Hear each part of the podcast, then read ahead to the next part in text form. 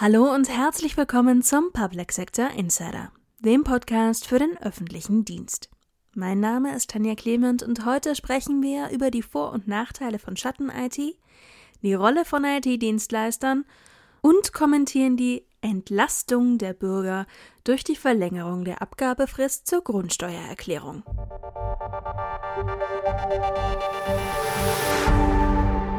Es ist ein gängiges Prozedere. Ein Mitarbeitender installiert ein Programm, das nicht durch den IT-Dienst einer Behörde genehmigt und installiert wurde, um es zu nutzen. Dabei kann es sich um eine Cloud-Plattform, einen Messenger-Dienst oder ähnliches handeln. Das Problem dabei? Durch die Installation und Nutzung der ungeprüften Programme kann ein Sicherheits- und Compliance-Risiko entstehen. Mein Kollege Paul Schubert über Vor- und Nachteile von Schatten-IT.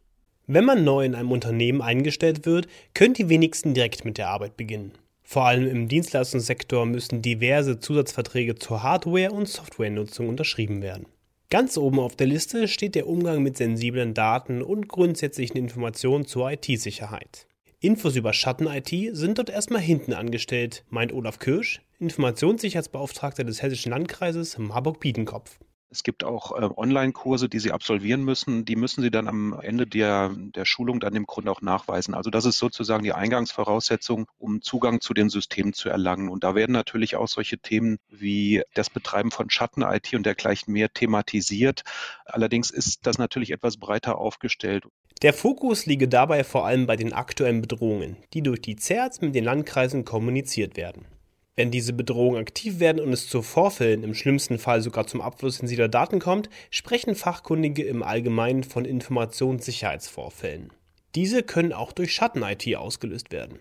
Da neue Mitarbeitende für IT-Sicherheits-Awareness oft noch herangeführt werden müssen, ist bei ihnen das Sicherheitsrisiko erhöht. Allerdings wissen selbst gestandene Mitarbeitende oft nicht genau Bescheid, was eigentlich unter Schatten-IT fällt. Jens Viehweg, Leiter des ZERT der Landesverwaltung NRW, gibt eine grundsätzliche Einordnung. Schatten-IT ist ja nicht nur, wenn irgendwo jemand seine smarte Kaffeemaschine von zu Hause mitbringt und irgendwie am Hausnetz anschließt, sondern da muss man wesentlich weitergreifen und sagen, Schatten-IT ist alles, was von Vorgaben, von Prozessen abweicht, nicht der Dokumentation entspricht oder nicht dokumentiert ist, ein einziges nicht genehmigtes System könnte im Worst Case die gesamte Sicherheitsstruktur unterlaufen. Selbst der Chefetage ist mitunter nicht klar, wie schnell nicht genehmigte Systeme ungeschützt im Netz landen können. Führungskräfte neigen dazu, sich diese großen äh, Smart TVs in die Büros zu hängen für die verschiedensten Zwecke. Und die werden in der Regel dann auch über HDMI mit einem Rechner verbunden oder mit dem Hausnetz verbunden. Soweit, so gut. Wenn man dann jetzt aber zu bestimmten Events einen DVB-T-Empfänger auch noch an dieses Gerät anschließt, dann habe ich wieder über die Luftschnittstelle eine Netzwerkbrücke geschaffen.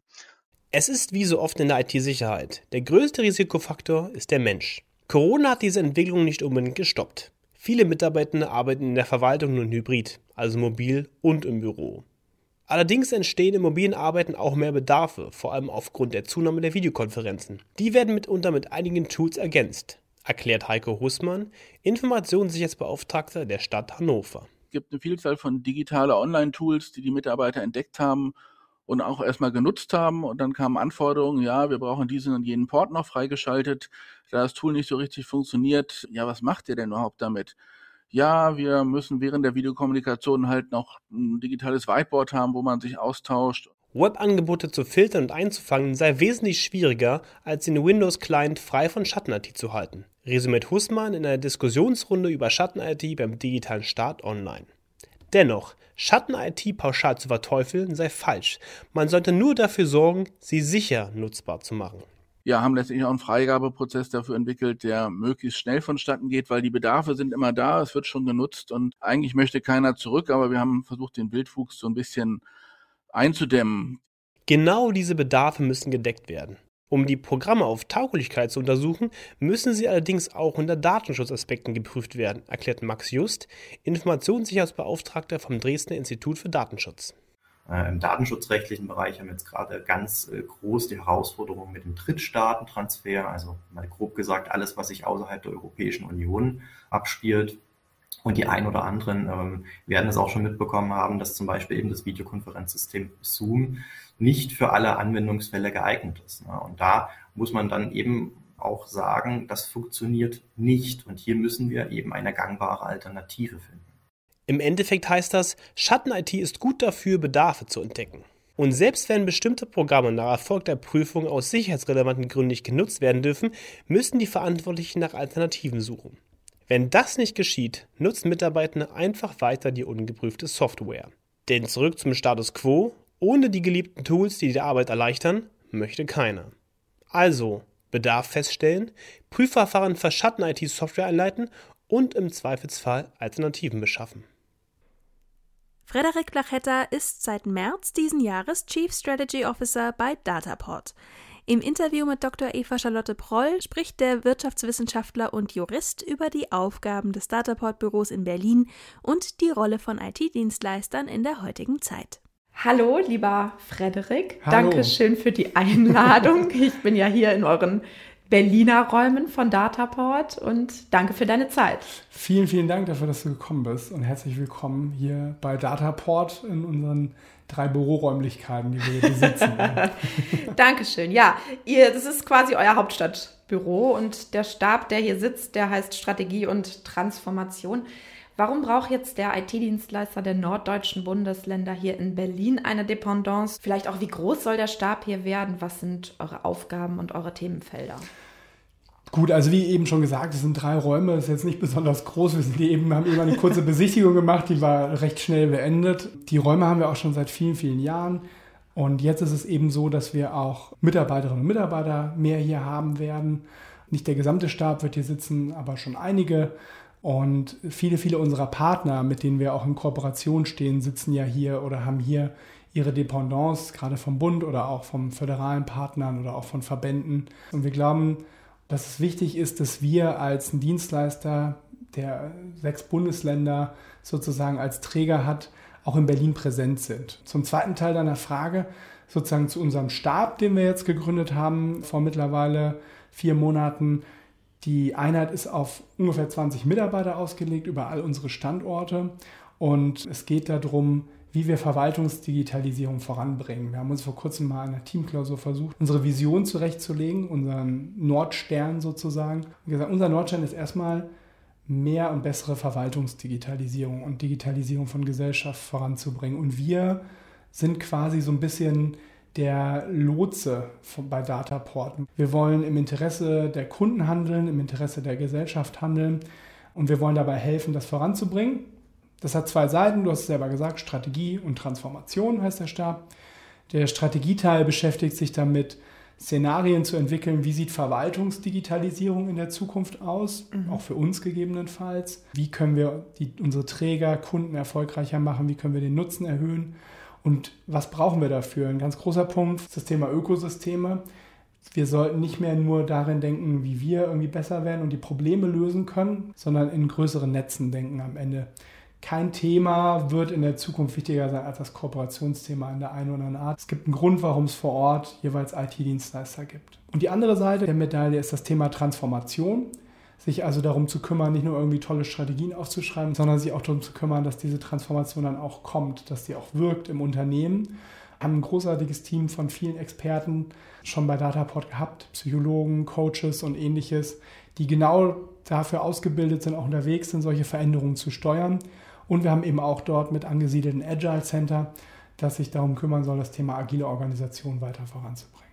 Jetzt hast du eben davon gesprochen, Vision und Aufgaben in der Zukunft. Was ist denn aber so die Rolle von IT-Dienstleistern im 21. Jahrhundert? Wenn wir auf so einen Zeithorizont gucken und gucken, was in, in und um Technologie in den letzten Jahrzehnten passiert ist, wenn jemand jetzt irgendwie zehn Jahre nicht da gewesen wäre und er wacht jetzt wieder auf ja, und er würde irgendwie den Schlecker suchen da draußen oder so, ja, der wäre nicht mehr da. Es verändert sich alles grundlegend in sehr, sehr kurzen Zeitabständen gerade. Disruption ist ja sozusagen das Wort, unter dem sich das alles verbirgt. Und ich glaube, auch IT-Dienstleister müssen aufpassen, sich darauf einzustellen, wie sich die Welt sozusagen verändert, wie schnell sie sich verändert, um nicht selber gegebenenfalls disruptiert zu werden. Software as a Service, ist ja äh, ein Stichwort, das in der Privatwirtschaft schon sehr, sehr lange existiert. Ich ähm, habe vor vielen Jahren mal die IT-Strategie bei einem DAX-Konzern vorangetrieben und der CIO sagte uns im ersten Gespräch, Herr Belachetta, es tut mir leid, aber ich kann Ihnen keinen Überblick über unsere gesamte IT mehr geben, weil die Fachbereiche mittlerweile an mir vorbei selber ihre Software einfach einkaufen, weil sie die gut fanden. Die haben sie irgendwo gesehen oder beim Konkurrenten gesehen und fanden es mhm. spannend, haben das einfach genommen, haben es noch nicht mal dem CIO mitgeteilt. Ne? Mhm. Ne?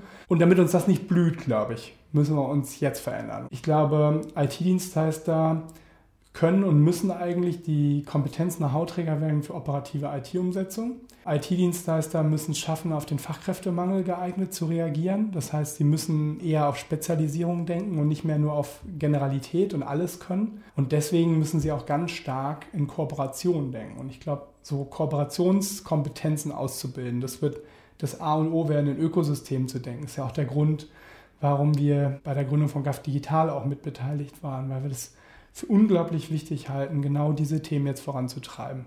Egal welches Szenario es wird, ja, dann sind das die richtigen Schritte. Und die mhm. wollen wir alle gehen und die wollen wir jetzt alle vorbereiten. Und äh, deswegen setzen wir uns da jetzt mit unserem Team ran. Mhm. Und was heißt das jetzt konkret, in Kooperationen denken und auch Ökosysteme aufzubauen?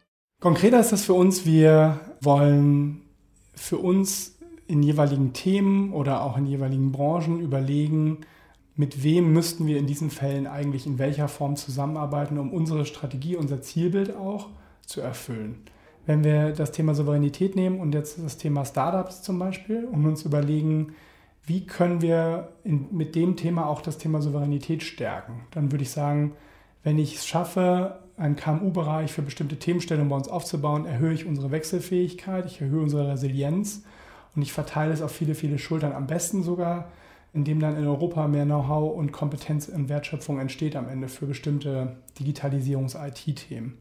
Und welche Themen und Ideen wollt ihr jetzt konkret unmittelbar umsetzen? Es ist natürlich ganz viel irgendwie in den Kontakt kommen, in die Gespräche kommen auf der einen Seite. Es ist viel Papierbeschriften jetzt auch erstmal auf der anderen Seite und irgendwie erstmal diese Ideen zu versuchen, mal in Strukturen zu bringen und sich zu überlegen, was ist dann am Ende das Vorgehensmodell mhm. auch, was sind die Szenarien. Ein Thema, das wir jetzt gerade konkret vorantreiben, ist das Thema Cloud-Strategie. Wir haben viele, viele Stränge gerade, die passieren in unserer Bubble, ja, in, der, in der Verwaltungsdigitalisierungswelt. Ja. Und auch wir als Dataport müssen für uns überlegen, wie schaffen wir es eigentlich, cloud-ready zu werden? Wir bereiten gerade ein riesiges Programm vor, das sich Nordstern nennt, wo wir das RZ 4.0 vorantreiben wollen. Das heißt, wir werden unser TDC auch weiterentwickeln. Wir werden. Was ist TDC? Das ist das Twin Data Center von uns. Wir haben ein Rechenzentrum mit zwei Standorten in Hamburg und Schleswig-Holstein, die sozusagen redundant arbeiten, wo wir im Moment unsere Daten sozusagen rechnen und vorantreiben. Und jetzt geht es sozusagen um den nächsten Schritt. Wir müssen genau diese Themen jetzt fortentwickeln und wir müssen dahin kommen, im Grunde unsere Anwendungen, die jetzt neu kommen, möglichst schon cloudfähig aufzubauen. Der Grund ist am Ende ja auch föderale Zusammenarbeit fördern zu können und ähnliches. Da gibt es ganz viele Stellschrauben. Das versuchen wir gerade in der Cloud-Strategie alles mal zusammenzuschreiben. Die soll dann am Ende eine gewisse Anzahl an Maximen und Zielen haben, die wir verfolgen wollen als Dataport und auch in Schritt zwei daraus vielleicht sogar ein Ökosystem gründen können mit anderen Mitspielerinnen und Mitspielern. Wir sind ja schon mit einigen auch in Kontakt über die Deutsche Verwaltungscloud-Strategie, über GAF Digital. Wir glauben, es geht noch mehr. Es müssen ganz konkrete Themen kommen. Eins, das mir immer am Herzen liegt, ist das Thema gemeinsame Entwicklungsplattform. Ich glaube, es würde so viel bringen, wenn wir es schaffen würden, dass sich IT-Dienstleister darauf einigen würden, eine Entwicklungsplattform zu nutzen. Einerseits würde es die eigene Softwareentwicklung vereinfachen und andererseits höre ich immer wieder auch von privaten Anbietern, die Software entwickeln, ich entwickle die für jeden IT-Dienstleister neu, weil bei denen jeweils am Ende dann der Betrieb ganz anders abläuft oder irgendwie andere Voraussetzungen herrschen. Das müssen wir abschließen, wir müssen mhm. das verkürzen und ich glaube, das würden wir genau über solche Themen am Ende schaffen. Und vielleicht kannst du noch was zu deiner Rolle hier persönlich sagen. Ich glaube, du bist Chief Strategy and Transformation Manager, oder? Chief Strategy Officer, genau. Okay. Das ist der Name der Rolle. Meine Rolle ist im Grunde, also dieses Team aufzubauen, mit diesem Team zu versuchen, genau die Ziele zu erreichen, die wir eben gerade gemeinsam sozusagen dargestellt haben. Und eben andererseits auch derjenige zu sein, der nach innen wie nach außen genau dafür steht und wirkt, diese Veränderungen am Ende zu erzeugen. Einerseits zu sagen, oh, da ist jetzt die Richtung, da müssen wir irgendwie hin, aber dann eben auch als Schlepper zu fungieren, die Ärmel hochzukrempeln und im Zweifel halt das Boot äh, mit dorthin zu steuern. Du bleibst also in der Analogie des Norddeutschen mit Schiffen. ich äh, fand es so gut, ja. Ich habe mich mit Matthias Kammer vor längerer Zeit sehr stark mhm. dazu ausgetauscht, zur Gründungshistorie von Dataport auch. Mhm. Ähm, und ich finde, das ist ein tolles Bild, das man sich da angeeignet hat. Und ich finde es eins, das, äh, das ich gerne verfolgen möchte. Mhm. Okay, dann Leinen los und Schiff Ahoi. Vielen, vielen Dank. Um die IT von Bund, Ländern und Kommunen geht es auch morgen am 26. Oktober auf unserem Thementag Ab in die Cloud. Souverän, multi und sicher. Alle Informationen zur kostenfreien Digitalveranstaltung finden Sie auf digitaler-start.online/programm. Die Grundsteuer in Deutschland basiert auf Daten, die aus dem Jahr 1964 bzw. für die ehemalige DDR aus dem Jahr 1935 stammen. Nun soll die Grundlage neu berechnet werden. Deshalb müssen alle Grundstücksbesitzer in Deutschland dieses Jahr eine Grundsteuererklärung abgeben. Die Frist dazu lief ursprünglich bis zum 31. Oktober. Die Grundsteuer nach der neuen Datengrundlage soll dann ab 2025 fällig werden. Jetzt wurde die Abgabefrist um drei Monate verlängert. Der Leiter unserer Bonner Redaktion, Guido Gerd, kommentiert. Sprecher ist Tim Rotthaus. Wäre nicht Doppelwumms der aktuelle Rockstar, dem Mauerblümchenbegriff Entlastung gehörte die große Bühne des Politiksprechs. Dessen inflationäre Verwendung treibt dem Niveau-Limbo mittlerweile eine sehr flexible Rückenlage. Vorläufiger Tiefpunkt die dreimonatige Fristverlängerung zur Abgabe der Grundsteuererklärung. Die zum 31. Oktober auslaufende Frist wurde bis Ende Januar 2023 geschoben, da Mitte des Monats erst rund ein Drittel aller Erklärungen eingegangen war. Normalerweise wäre dies für die Politik der Moment, um innezuhalten und selbstkritisch den gesamten Prozess zu hinterfragen. Alternativ könnte man, so geschehen, schlicht erklären, die Bürger hätten angesichts der momentanen Krisen andere Probleme als die Grundsteuer und würden durch die Fristverlängerung so entlastet. Selbstreflexion oder Kritik? Fehlanzeige. Dies ist so, als würden Gastronomen nach dem Motto wirtschaften, wir müssen Ladenhüter nur lange genug auf der Karte haben, dann verkaufen sie sich von selbst. Wer so handelt, entlastet sich jedenfalls vom Vorwurf eines nutzerzentrierten Ansatzes. Zum Abschluss hier noch ein kurzer Veranstaltungstipp. Während diese Woche die Ausplanungen des Bundeswehr-Sondervermögens weitergehen, bereiten sich Kenner und Experten aus dem Sicherheitsbereich auf die BSC vor. Am 30. November und 1. Dezember widmen wir uns mit unseren internationalen Gästen und Experten den aktuellen Herausforderungen auf dem Feld der äußeren Sicherheit. Alle Informationen zur Berliner Sicherheitskonferenz 2022 finden Sie auf euro-defense.eu. Damit verabschiede ich mich für diese Woche. Neues aus dem Public Sector gibt es nächsten Dienstag wieder. Vielen Dank fürs Zuhören, machen Sie es gut und bis zum nächsten Mal.